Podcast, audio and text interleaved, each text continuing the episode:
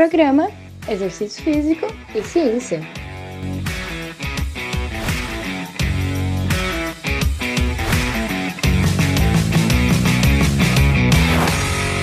Está começando mais um Exercício Físico e Ciência. Sou o Fábio Dominski e esse é o programa de rádio e podcast que trata de exercícios a partir da visão científica. Acabou de ser publicado o maior estudo feito até hoje sobre musculação, melhora a amplitude de movimento?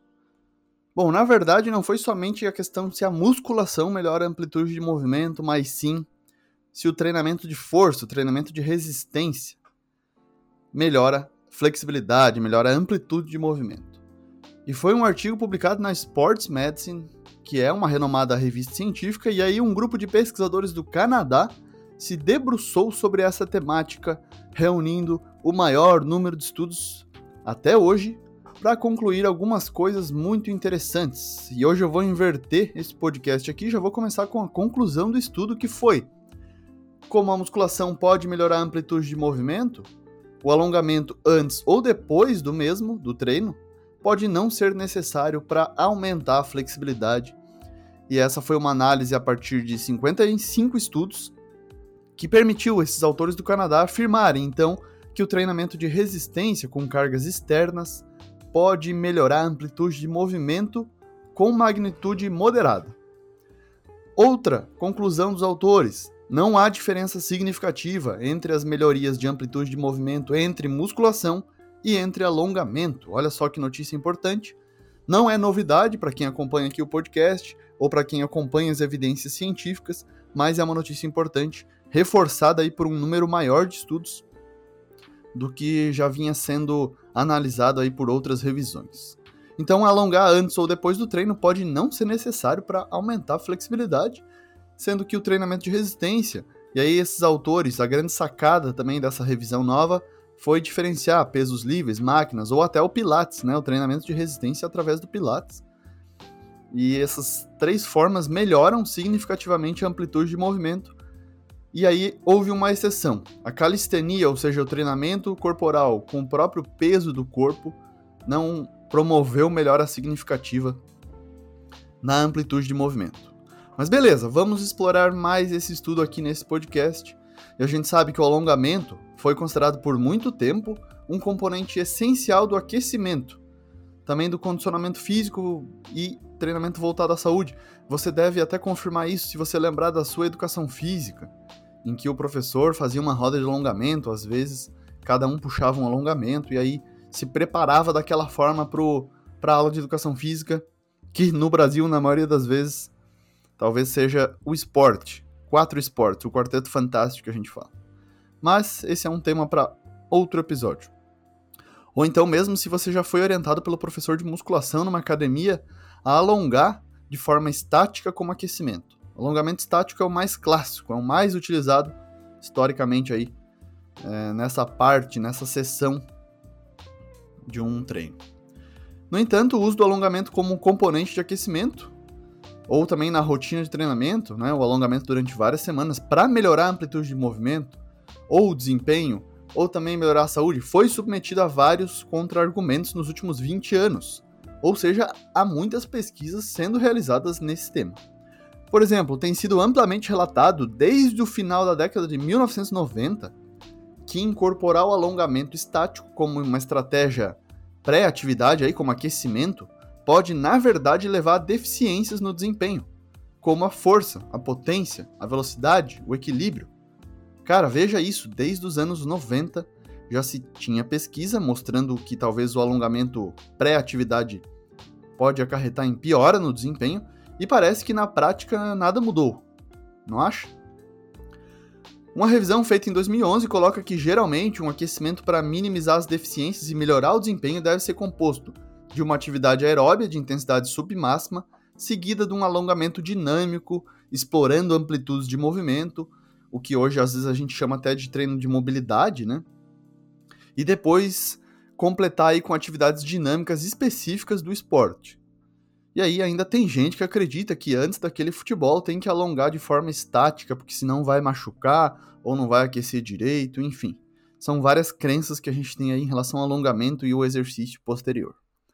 Mas a evolução da pesquisa no tema mostrou que o treinamento de alongamento pode não ser a única técnica para melhorar a amplitude de movimento e, portanto, é importante que outras recomendações para melhorar essa amplitude de movimento, como o próprio treinamento de resistência, aqui a gente vai falar às vezes de musculação, mas sim, são várias formas de treinar força, também sejam avaliadas criticamente. No podcast Exercício Físico e Ciência, tivemos o episódio 140, com a questão se a musculação. Com a questão se a musculação melhora a flexibilidade tanto quanto o alongamento. E no episódio 282 tivemos olhares para essa direção aqui no podcast. Então, são dois episódios já argumentando aí de diferentes a partir de diferentes fontes a questão alongamento, flexibilidade, musculação, treinamento de força. Já no meu livro Exercício Físico e Ciência, Fatos e Mitos, temos três capítulos sobre alongamento em sequência, com embasamento científico respondendo às perguntas: Alongamento faz perder força? Alongamento previne lesões? Alongamento reduz dor muscular tardia? Veja na descrição desse podcast o link para você ter acesso ao livro. Recentemente, uma meta-análise publicada em 2021 avaliou 11 estudos e relatou uma diferença não significativa entre treinamento de alongamento e o treinamento de força com um tamanho de efeito pequeno em favor do alongamento nesse caso. No entanto, não avaliaram os efeitos do tipo específico de treinamento de força ali, que pode ser peso livre, pode ser máquinas, pode ser no pilates, pode ser calistenia sobre amplitude de movimento. E aí esse espaço foi ocupado agora com esse novo artigo, publicado semana passada na Sports Medicine, e que teve até bastante repercussão nas redes sociais porque traz notícias muito interessantes e não é um estudo simples. É um estudo de revisão sistemática com meta-análise, com um número muito alto de estudos de alta qualidade. Eles reuniram, então, é, através de uma revisão sistemática, abrangente, na verdade, com essa meta-análise para avaliar justamente o efeito do treinamento de força crônico na amplitude de movimento, em comparação com grupos controles ou o grupo que fazia alongamento. Então, basicamente, foi realizada aí comparações eles desbravaram a literatura disponível na internet através de, atrás de estudos, perdão, que compararam separadamente os efeitos do treinamento de exercício de força com um grupo controle, ou com um grupo alongamento, ou também um grupo que, que teve alongamento combinado com treinamento de força. E o desfecho sempre foi o mesmo, amplitude de movimento, mas a população em participantes somente saudáveis. E aí tinha que ter uma comparação pré e pós-treinamento nesses estudos. Eles conseguiram, através aí da busca, seleção, extração de dados, uh, resultados de 55 estudos. Por isso que é considerado o maior estudo até hoje. 55 é um número alto aí para uma revisão sistemática, com meta-análise. Apesar de ser bem abrangente, porque reuniu, né, como eu coloquei, pilates, calistenia, treinamento de força em máquinas, treinamento de força em pesos livres. E eles notaram a partir da análise, por isso que é uma meta-análise desses estudos aí, uma falta de diferença nas melhorias de amplitude de movimento ao comparar o treinamento de força com o treinamento de alongamento. Beleza? A meta-análise da amplitude de movimento articular revelou um tamanho de efeito moderado em favor do treinamento de força em comparação com a condição de controle, que não fazia nada. Né? Então, é claro, você treinar musculação, por exemplo, com máquinas ou pesos livres, vai melhorar sua amplitude de movimento muito mais, na verdade, em, em tamanho moderado, nesse, nesse caso aqui, do que uma, uma pessoa que não faz nada. Em geral, os principais achados dessa meta-análise foram que o treinamento de força, e aí você inclui pesos livres com máquinas ou também com o Pilates, melhoraram significativamente a amplitude de movimento articular mas houve uma exceção.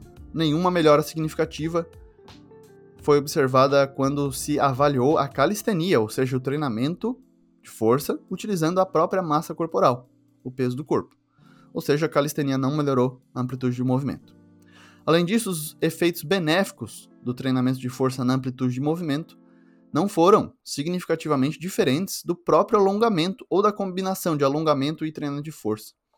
Beleza? Então, o alongar não foi melhor para melhorar a amplitude de movimento do que o treinamento de força.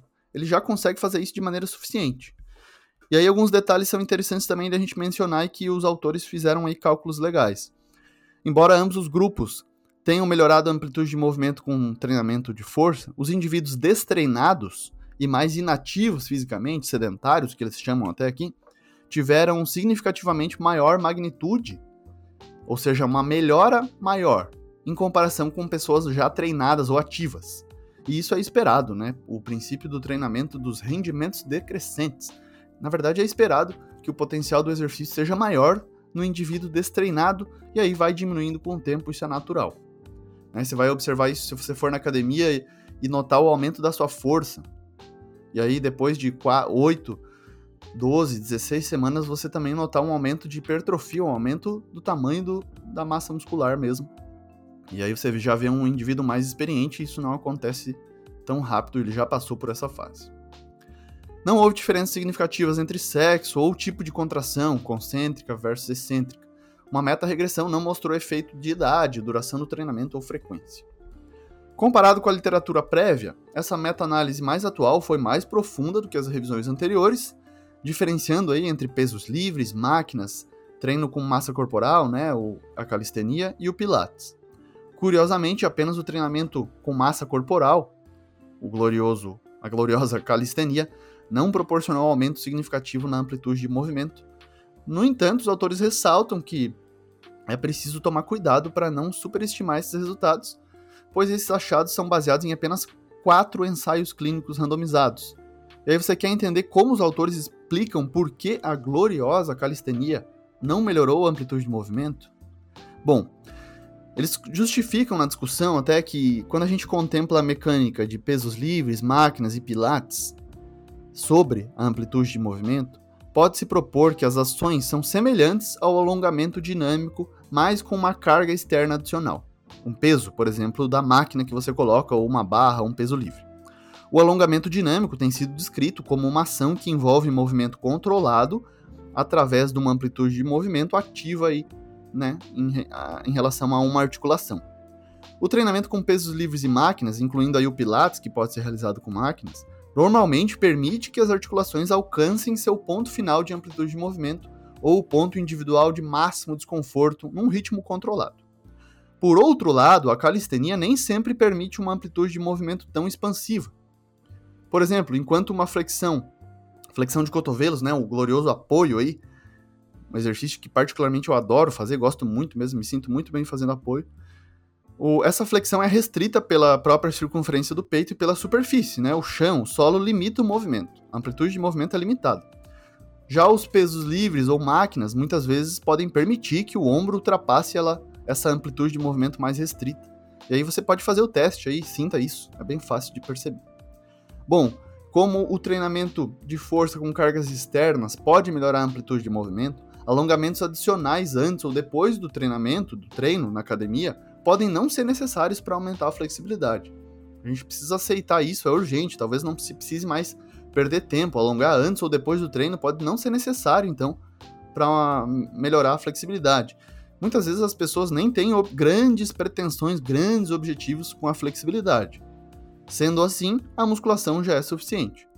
Sabendo que também o alongamento não previne lesões, não faz diminuir dor tardia ou prevenir dor muscular tardia, caso você não goste de alongar, não há muitos motivos, né, ou melhor, não há motivos suficientes para fazê-lo. Então treine inteligente, otimize seu tempo. Minha sugestão para o seu aquecimento, especialmente na musculação, que é a coisa que eu mais estudo aí, é realizar séries com a baixa carga, ou também uma carga mais moderada, já ir, então fazer várias séries, múltiplas séries de aquecimento, do primeiro, do segundo exercício, seguido, ou, ou antes você já ter feito alongamentos dinâmicos, também visando as articulações a serem trabalhadas na parte principal do treino. Então há maior coerência nisso. Sem dúvida, você realizar um aquecimento mais dinâmico, preparatório mesmo para o que você vai fazer no treino de musculação. Né? Então, vai treinar peito, não precisa fazer um aquecimento só com a barra de supino. Se você pega 30, 40, 50 cada lado na série normal. Então, você fazer uma proporção aí mais coerente, talvez 50% da carga, 40%, pode ser interessante. E movimentos também articulares interessantes. Alongamentos dinâmicos, de mobilidade das articulações, sempre são mais interessantes do que o alongamento estático. Beleza? Espero ter ajudado. Esse foi mais um Exercício Físico e Ciência. Lembrando que todos os nossos programas você encontra no Spotify, no Google Podcasts, na Amazon Music, no Apple Podcasts e também no YouTube. Um abraço e até a próxima. Você ouviu Exercício Físico e Ciência com o professor Fábio Dominski.